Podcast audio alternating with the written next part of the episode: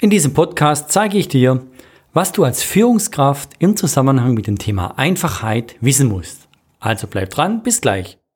Hallo und herzlich willkommen zu Einfachheit und Innovation, dem Unternehmer-Podcast für mehr Erfolg in deinem Business. Hier gibt es die persönlichen Praxistipps und magischen Umsetzungsempfehlungen von Michael Hartschen. Einfachheit ist nicht nur eine operative Aufgabe, sondern vor allem auch eine Führungsaufgabe. Wir erleben es immer wieder in Projekten und in Workshops, dass gerade dieser Führungsaspekt häufig etwas zu kurz kommt. Denn gewisse Problemstellungen oder auch äh, so Erlebnisse in Schnittstellen zu Kunden oder auch internen Bereichen, die auf operativer Ebene stattfindet, wo man sagt, das ist nicht einfach, das ist nicht effizient, das ist kompliziert, das ist nicht transparent, findet eigentlich über das Tun statt und das ist häufig eben auch im operativen Bereich anzufinden. Aber auch das Thema Führungskraft und Führungsaufgabe für das Thema Einfachheit ist eigentlich zentral. Und da möchte ich in diesem Podcast eigentlich auf drei Punkte eingehen, die für uns wesentlich sind, um das Thema Einfachheit voranzutreiben und auch in der Organisation eigentlich zu etablieren. Der erste Punkt ist, Einfachheit ist mehr als ein Tool oder Werkzeug. Der zweite Punkt, Einfachheit braucht aktive Führungsunterstützung. Und drittens, Einfachheit muss verteidigt werden. Kommen wir zum ersten Punkt. Also Einfachheit ist mehr als ein Tool. Was meine ich damit? Einfachheit ist eine Grundhaltung, eine Denkhaltung, ein grundsätzliches Verständnis im Umgang mit gewissen Situationen, im Erkennen von Situationen und in der Art und Weise, wie man auch Entscheidungen trifft. Ich möchte das an einem Beispiel äh, erläutern, warum eben diese, diese Manifestierung hin zur Denkhaltung für das Thema Einfachheit so wichtig ist. Weil ich eben nicht alles im Vorfeld definieren kann, sondern es muss aus der Situation heraus eigentlich erkennbar sein, ob was zu tun ist und eben was konkret zu tun ist. Und das leben wir heute indirekt schon in ganz vielen verschiedenen Bereichen.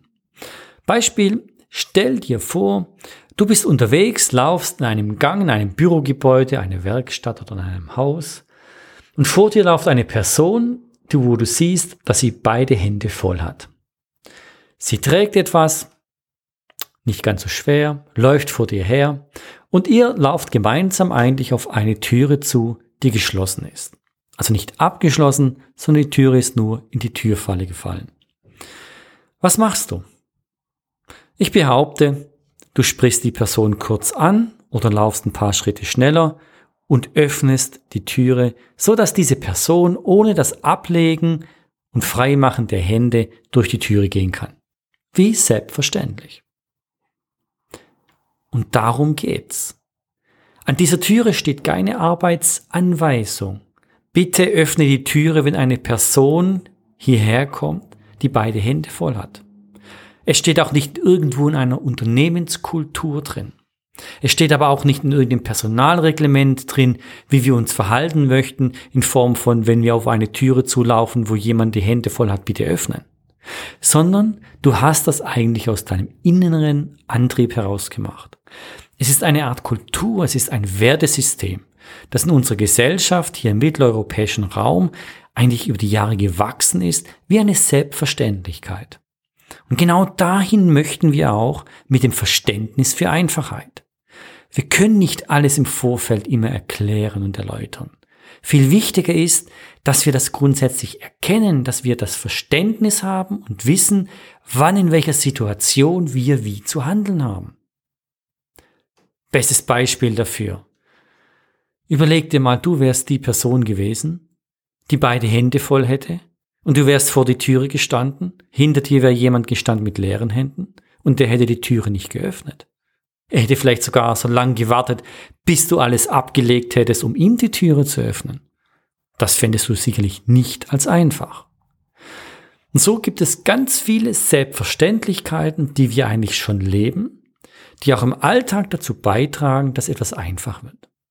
Und diesen Grundgedanken und Überlegungen müssen wir uns auch als Führungsaufgabe widmen, denn die müssen wir transparent machen, fassbar machen, Die müssen wir offensichtlich machen für alle Mitarbeitenden, für Kunden und Lieferanten in unserer Organisation. Und da als Tipp für dich, sammle doch einfach mal solche einfachen Beispiele. Geh mal her, wo heute schon gewisse Aktivitäten gelebt werden, die zur Einfachheit beitragen. Frage dich, wenn diese weggelassen werden, gestrichen werden, würde diese Vereinfachung fehlen? Beispiel der Türe. Würde es fehlen, würdest du es vermissen und als sehr negativ sehen, wenn die Person einfach hinter dir stehen bleibt und wartet, bis du die Türe öffnet, obwohl, öffnest, obwohl du beide Hände voll hast? Genau. Es würde dich stören. Und so gibt es doch, behaupte ich, heute schon im Alltag auch bei dir ganz viele so Situationen, wo wir vielleicht gar nicht so schätzen oder erkennen.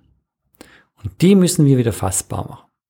Und die müssen wir genau gleich behandeln wie das Thema Einfachheit, nämlich Sinnhaftigkeit und Verständlichkeit, so dass wir das entwickeln können. Und dass andere vielleicht solche Beispiele nennen können im Zusammenspiel mit internen Bereichen oder mit dem Kunden wo sie sagen, ich habe das erlebt und das ist für mich ein Beispiel für gelebte Einfachheit. Und das ist Führungsaufgabe, nämlich das muss auch eingefordert, vorgelebt und transparent gemacht werden. Kommen wir zum zweiten Punkt. Einfachheit braucht Unterstützung. Warum braucht ausgerechnet die Einfachheit die gewisse Führungsunterstützung? Ich verweise kurz eigentlich auf den Podcast 2, da geht es darum, was ist überhaupt Einfachheit. Da spreche ich davon, dass das Thema Einfachheit grundsätzlich ein gewisses Konfliktpotenzial mit sich bringt. Und das ist eben so. In der Realität treffen bei dem Thema Einfachheit gewisse Interessen, Anforderungen, Bedürfnisse aufeinander, die nicht immer harmonisieren. Also grundsätzlich ist ein gewisses Konfliktpotenzial einfach mal grundsätzlich vorhanden. Beispiel zu nennen aus einem Projekt. Ein Unternehmen hat sich entschlossen, ein neues Produkt zu entwickeln und da gibt es eine günstige Variante, eine mittlere Variante und eine Hochpreis-Luxusvariante mit tollen neuen Funktionen. Äh, nicht zu übertrieben viel, aber einfach ein nächstes Premium-Produkt. Die Grundlage für all diese Produkte ist eigentlich eine gemeinsame Grundsteuerung. Jedoch je nach Ausführung, nämlich Low-, Mittel- und Hightech-Produkt hat es eben zusätzliche Funktionen und zusätzliche Parameter, die es benötigt zum Verarbeiten. Und da stand zum Beispiel im Raum, dass man eben drei Steuerungen entwickeln muss. Nämlich eine Steuerung für die Billig-Low-Version, für die mittlere und eben für die Hightech-teure Version. Warum? Natürlich hat der Einkauf das Ziel, Einkaufskosten zu sparen. Aus der Perspektive des Einkäufers geht es darum, dass ich für jede Lösung die günstigste Variante baue, sprich das Material und die Version, die minimal notwendig ist. Also ich möchte gern eine ganz günstige, einfache Steuerung haben mit möglichst wenig Bauteilen für die günstige Lösung. Natürlich kann die teure Lösung eine aufwendigere Steuerung mit mehr Komponenten haben. Im Gegenzug war der Vorschlag aber zu sagen, wir entwickeln nur eine Steuerung, die für alle drei verwendet werden kann. Und bei diesen günstigeren und mittleren Versionen werden einfach gewisse Anschlüsse, Parameter nicht freigeschaltet. Aber die Grundsteuerung in Form von Hardwareplatine ist genau die gleiche. Da dieses Produkt verbaut wird und nicht sichtbar ist, ist es eigentlich auch kein Problem. Jetzt haben natürlich Diskussionen angefangen, was ist einfach? Einfach in Form vom Einkäufer heißt, einfach heißt für mich möglichst günstig und effizient. Ein, einfach aus Sicht des Entwicklers heißt, ja, wenn ich natürlich nur eine Steuerung entwickeln müsste, wäre das viel einfacher, weil für mich bedeutet das, dass ich mir nur einmal dem Thema widme und eine fertige Lösung habe. Und dann kamen natürlich noch andere Parameter. Wie sieht es denn aus mit Schulungen? Wenn ich drei Steuerungen habe, brauche ich drei Dokumentationen. Wie sieht das eigentlich aus mit zukünftigen Releases in der Steuerung? Ich muss natürlich nicht nur eine Steuerung dann Releases machen, sondern für drei Steuerungen Releases machen. Drei Steuerungen Releases heißt auch drei Anpassungen in Schulungsunterlagen. Und wie sieht es mit den Ersatzteilen aus? Natürlich habe ich auch drei Varianten an Ersatzteilen. Ersatzteilhandbücher, Ersatzteilnummern und, und, und. Wenn man sich mit dieser Situation jetzt nun etwas intensiver auseinandersetzt, dann muss man ein paar Grundsatzfragen stellen. Und zwar, um was geht es? Einerseits die Interesse nämlich, möglichst günstig mit wenig Teilen und andererseits in Form von einfach, nämlich im Bereich des Nutzen, Ersatzteil, Schulungen und so weiter. Und das sind mal grundsätzlich gewisse Konfliktpotenziale. Nun, wie ist es ausgegangen? Wir haben natürlich äh, mit dem Kunden gemeinsam untersucht, was ist wirklich der Mehrwert. Und es hat sich eben gezeigt, dass mit den geplanten Stückzahlen in der Summe drei Varianten zwar im Einkauf ein minimal günstiger sind, aber natürlich nach einem Betrieb den ganzen zusätzlichen Supportprozessen, Dokumentation, Entwicklung, Releases, dieser Hebel an zusätzlichen Aufwendungen wesentlich höher ist, dass es viel einfacher ist, eine Steuerungsversion zu bauen, in alle drei Produkte einzubauen und jeweils spezifisch nur freizustellen. Und das ist eben die Führungsaufgabe, dass hier Klarheit geschaffen wird, dass diesem Zielkonflikt, nämlich Einkaufskosten sparen, der Mehrwert Nutzen der Einfachheit im ganzen Prozess gegenübergestellt wird. Das heißt, das sind häufig natürlich in den Unternehmen auch andere Kostenstellen. Und das muss eben geklärt werden, dass es in der Summe für das Gesamtunternehmen eben dadurch einfacher wird. Und das gilt es zu verteidigen. Und das heißt auch dazu, dieses Commitment, dass überhaupt die Mitarbeitenden anfangen so zu denken, auch derartige Vorschläge zu machen, die gewisses Konfliktpotenzial beinhalten. Das ist Führungsaufgabe. Dafür brauche ich Rückendeckung. Und dafür muss ich meinem Team auch eine Rückendeckung geben. Und genau darin liegt eigentlich auch die Stärke, in der Kombination mit der Sinnhaftigkeit und Denkweise und Einfachheit wirklich diesen Aspekt zu verinnerlichen. Das gilt auch für andere Softwareentwicklung, das gilt auch für Marketingkampagnen und so weiter und so fort. Kommen wir zum dritten Punkt. Einfachheit muss verteidigt werden. Ich verwende da immer so einen Begriff, der heißt Merismus.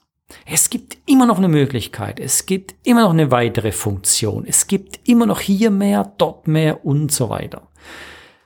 Wir haben heute eigentlich fast eine unendliche Quelle an Optionen und Möglichkeiten, was noch alles möglich wäre.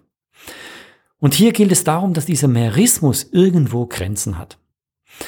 Und meistens verläuft es so, dass wenn man mit einem neuen Produkt auf den Markt kommt, fängt man mit Grundfunktionen an und im Produktlebenszyklus werden die dann weiter ausgebaut.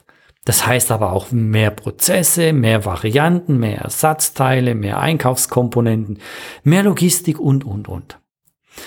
Und irgendwo hat es dann auch eine gewisse Grenze. Einerseits bei der Funktion vom Produkt, Dienstleistung beim Kunden, aber andererseits eben auch intern in den Prozessen. Und das zu erkennen, wo eben hier ein optimaler Bereich ist, der wirklich mehr in die Einfachheit einzahlt, als es eigentlich nachher Komplexität und Kompliziertheit fördert, diesen Bereich zu erkennen, zu definieren, das ist eben eine Führungsaufgabe. Denn als Experte bin ich ja immer gewillt, eigentlich etwas mehr zu tun, zur Sicherheit, weitere Optionen, Innovation, was Neues. Aber irgendwann hat es gewisse Grenzen. Dann fängt es an, ja, oh, da könnte man dies, jenes noch machen, ah, ist gut. Aber irgendwann habe ich so viel irgendetwas und Zusätzliches, dass man sagen muss, ich komme nicht mehr draus, ich verstehe nicht mehr, wie man diese Geräte bedienen soll, ich verstehe nicht mehr, wie man diese Software bedienen soll, ich kann diese Buchung nicht mehr vornehmen, weil sie viel zu kompliziert ist und, und, und. Und dann kippt eigentlich diesen Anspruch, dieser Anspruch an einfachen Lösungen, weil er überladen wird. Und hier eine gewisse Grenze zu setzen und zu verteidigen, das ist eine Führungsaufgabe. Schauen wir uns heute an, heute neue Autos. Ich behaupte mal, dass die meisten von uns, die ein Auto kaufen, sehr viele Funktionen mitkaufen, wo sie nicht mal überhaupt wissen, dass die gibt und ganz zu schweigen davon jemals nutzen werden.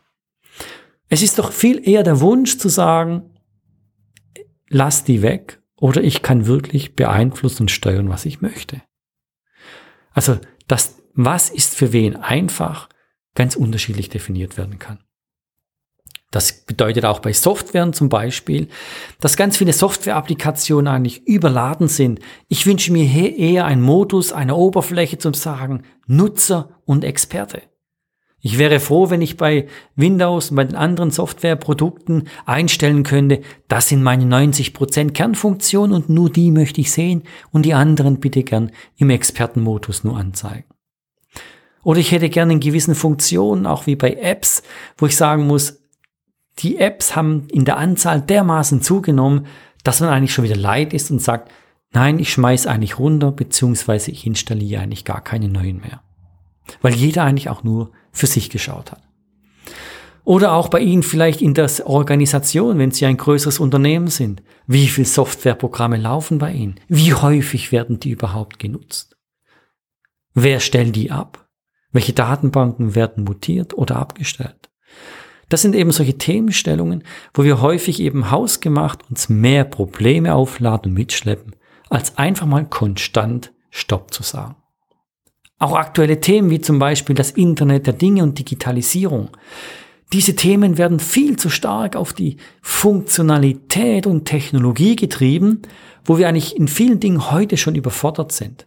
Also eine Haussteuerungsanlage von einem Smart Home.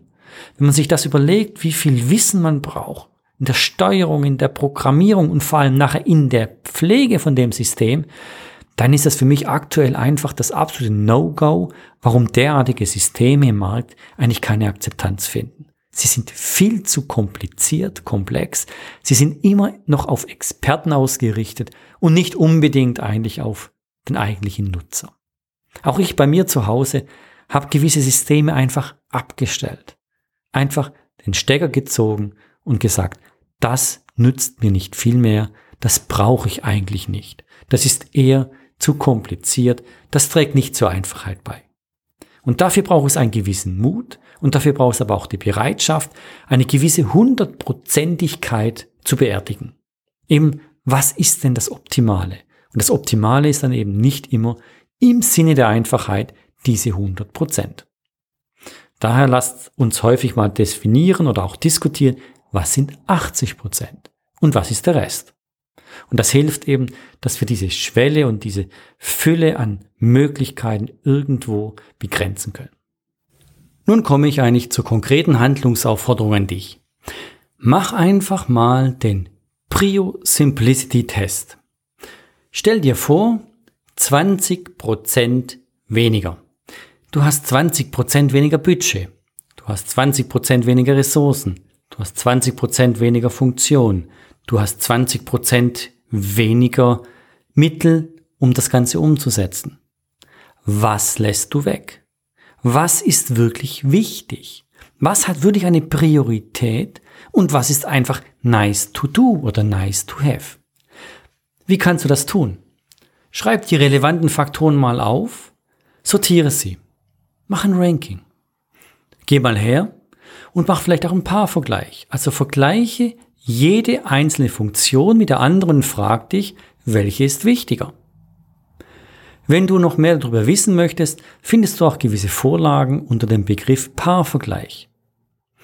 Trage es mal ein und versuche mal jede Funktion mit der anderen zu vergleichen und zu sagen, welche von der ist wichtiger. So bekommst du eigentlich ein Ranking.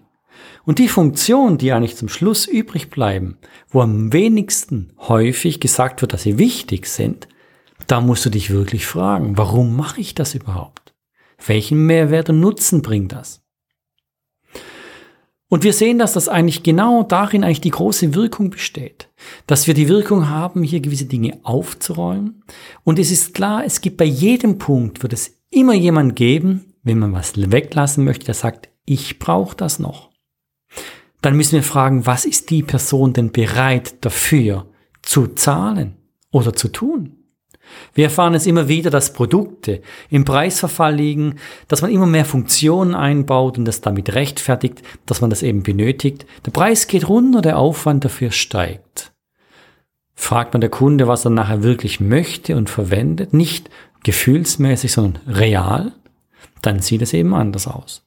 Auch die Stückzahlen werden kleiner, die Funktion nimmt zu. Was wird wirklich benötigt? Varianten an Prozessen. An wie vielen Orten müssen wir dieses Produkt lagern? Wie viele Software-Applikationen brauchen wir wirklich? Und so weiter und so fort. Daher ist so diese 20% Prio-Test gar nicht schlecht, um einfach mal einen Einstieg zu finden. Um eben all diese Punkte, auch diese Denkweise und Grundhaltung an Einfachheit mal anzustoßen. Das wirkt sich nachher aus natürlich auf die Produktfunktionalität, auf Prozesse. Ich kann in Prozessen mir Redundanzen vielleicht erkennen und sagen, ja, ist das wirklich in der Art und Weise notwendig oder kann ich das nicht mit einer Version eigentlich abdecken? Wenn du noch ein bisschen mehr wissen möchtest darüber, auch vielleicht ein Programm, ein Projektbeispiel, dann möchte ich dir gerne die Webseite www.einfachbahn.de empfehlen. Das ist ein Programm Einfach Bahn von der Deutschen Bahn Netzbetrieb, wo ein Programm gestartet hat, um sich dem Thema Einfachheit intensiver eigentlich zu widmen. Es werden hier gewisse Softwareprojekte vorgestellt, die man eigentlich in der Schnittstelle zum Kunden hin entwickelt hat, zum Thema Einfachheit und auch gewisse Feedbacks und Rückmeldungen von den Kunden sind eigentlich dort notiert. Wenn du dich noch ein bisschen über das Thema Einfachheit und Digitalisierung informieren möchtest, dann empfehle ich dir gerne auch meinen Blog www.digitale-einfachheit.com. Dort findest du gewisse Artikel und äh, weitere Journale und Beispiele zu dem Thema Digitalisierung, Internet der Dinge und Einfachheit. Jetzt wünsche ich dir ganz viel Erfolg bei deinem Tun und freue mich, dich beim nächsten Podcast wieder begrüßen zu dürfen. Mach's gut, bis dann. Weitere extrem praktische Gratisprodukte findest du unter www.simplicity-akademie.com. Welche weitere Themen interessieren dich? Schreibe mir einfach deinen Vorschlag an podcast at simplicity-akademie.com. Wenn du es noch nicht gemacht hast, abonniere meinen Podcast und empfehle ihn einfach weiter. Ich danke dir vielmals und wünsche dir ganz viel Erfolg mit Einfachheit und Innovationen in deinem Business.